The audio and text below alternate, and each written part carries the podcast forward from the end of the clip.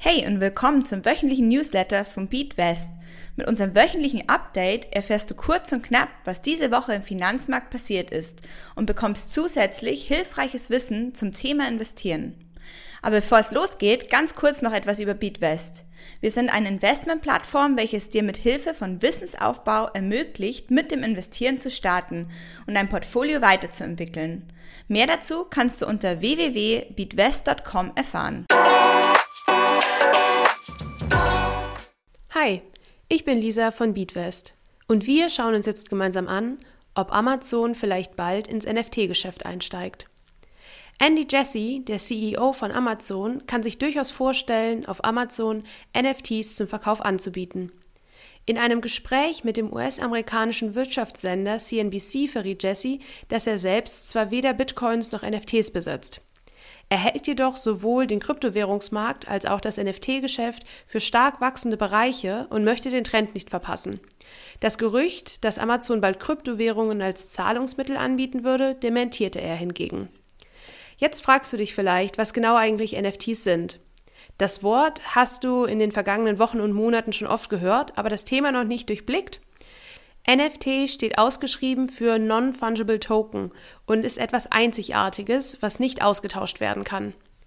Dabei kann es sich um alles handeln, was digital ist, also beispielsweise Bilder, Musik oder aber auch Kunst. Durch den NFT erlangst du Eigentum an beispielsweise digitalen Kunstwerken. Das kannst du dir so vorstellen. Jeder kann sich eine Kopie der Mona Lisa kaufen, aber es gibt nur ein Original und das hängt im Louvre. Bisher gab es keine wirkliche Möglichkeit, digitale Werke im alleinigen Besitz zu haben. So konnte zum Beispiel ein digitales Kunstwerk einfach von Person A zu Person B geschickt werden. Genauso wie bei einem Foto besaßen es dann beide. Mit dem Besitz des NFTs wird dir aber garantiert, dass du die Rechte an dem Werk hast, dieses auch verkaufen kannst und somit an der potenziellen Wertentwicklung partizipierst. Die Gründe, warum sich Leute NFTs kaufen, sind vielfältig. Einigen gefällt die Kunst, für andere hat ein bestimmtes Musikstück einen hohen ideellen Wert und andere wiederum kaufen NFTs aus Spekulationsgründen. NFTs werden übrigens in einem Wallet aufbewahrt, wie Kryptowährungen auch. Hierfür muss das Wallet NFT-kompatibel sein. NFTs werden übrigens ähnlich wie Bitcoins gerne zur Portfoliodiversifizierung verwendet. Hast du dir vielleicht auch schon mal überlegt, NFTs in deinem bestehenden Depot beizumischen? Jetzt weißt du immerhin, worum es sich hierbei handelt. Kommen wir zu China und warum der größte Hafen der Welt lahm liegt. Shanghai mit seinen 26 Millionen Einwohnern leidet aktuell stark unter den verordneten Corona-Lockdown-Maßnahmen und mit ihnen auch der internationale Warenverkehr. Besonders macht sich dies am Hafen von Shanghai bemerkbar, der als größter internationaler Warenumschlagspunkt bekannt ist. Obwohl genügend Hafenmitarbeiter vor Ort sind, stauen sich die Waren und der Hafen wirkt blockiert. Das Problem liegt an unterbrochenen Verbindungen zum chinesischen Umland. Die Produkte kommen also an, werden entladen, aber der weitere Transport ist nicht gegeben.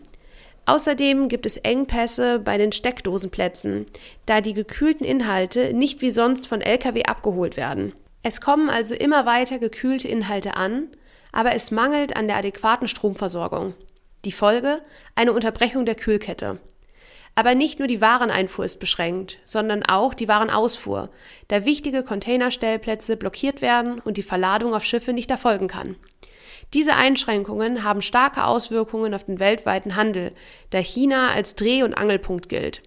Westliche Unternehmen leiden unter dem stockenden Handel, da viele Betriebe ihren normalen Produktionstätigkeiten nicht nachgehen können, da ihnen die Vorprodukte aus China fehlen. Kommen wir nun zu Fragen von Newsletter-Lesern und Hörern. Diese Woche erreicht uns die folgende Frage. Ein Freund hat mir erzählt, dass er vermögenswirksame Leistungen von seinem Arbeitgeber erhält. Was ist das eigentlich? Dein Arbeitgeber kann auf freiwilliger Basis bis zu 40 Euro im Monat in einen von dir ausgewählten Fonds oder ETF investieren. Das Geld wird sechs Jahre dort eingezahlt und ruht dort im siebten Jahr. Nach dem Ablauf dieser Zeitspanne kannst du frei über das Geld verfügen. Arbeitgeber machen dies oftmals, um für neue Arbeitnehmer attraktiv zu sein, denn du bekommst somit bis zu 480 Euro im Jahr zusätzlich zu deinem Gehalt. Die Einzahlung und Investition an sich bekommst du übrigens gar nicht mit, da die Sparrate direkt von deinem Arbeitgeber abgeführt wird, bevor das Geld überhaupt auf deinem Konto landet. Noch etwas. Manche Gewerkschaften zahlen an ihre Arbeitnehmer standardmäßig laut Tarifvertrag diese Leistungen. Stehen sie dir vielleicht auch schon zu und du weißt es noch gar nicht? Sprich hierzu mal mit deinen Kollegen und gegebenenfalls deinem Arbeitgeber. Wöchentliches Wissen. Das passiert, wenn die Börse geschlossen ist. In Deutschland und Österreich hat über das lange Wochenende von Karfreitag bis Ostermontag kein Handel an der Börse stattgefunden. Der reguläre Börsenhandel in Europa findet von 9 Uhr morgens bis 17.30 Uhr am frühen Abend statt. Es gibt aber allerdings auch die Möglichkeit, vor der eigentlichen Handelszeit ab 8 Uhr bzw. nach der eigentlichen Börsenzeit bis um 22 Uhr zu handeln. Zu diesen Zeiten kannst du beispielsweise deine Aktienverkäufe oder Käufe bei der Wertpapierbörse Tradegate abschließen. Diese Börse kannst du gezielt bei deinem Broker bei einem Kauf oder Verkauf auswählen. Am besten ist es allerdings, wenn du dich an die regulären Zeiten hältst, da hier der Großteil des Handels stattfindet und deine Aktienkäufe und Verkäufe am schnellsten ausgeführt werden. Du weißt bereits, dass die Entwicklung der Börse stark vom Tagesgeschehen abhängig ist. Kommen viele gute Nachrichten, entwickeln sich die Börsenkurse positiv. Ist das Gegenteil der Fall, rutschen die Börsenkurse ab. Da an den Feiertagen, an denen die Börse geschlossen hat, auch keine wichtigen politischen Entscheidungen getroffen werden und beispielsweise die EZB nicht tagt, wird die Stimmung an der Börse bei der Wiedereröffnung oftmals durch Nachrichten aus dem Ausland bestimmt.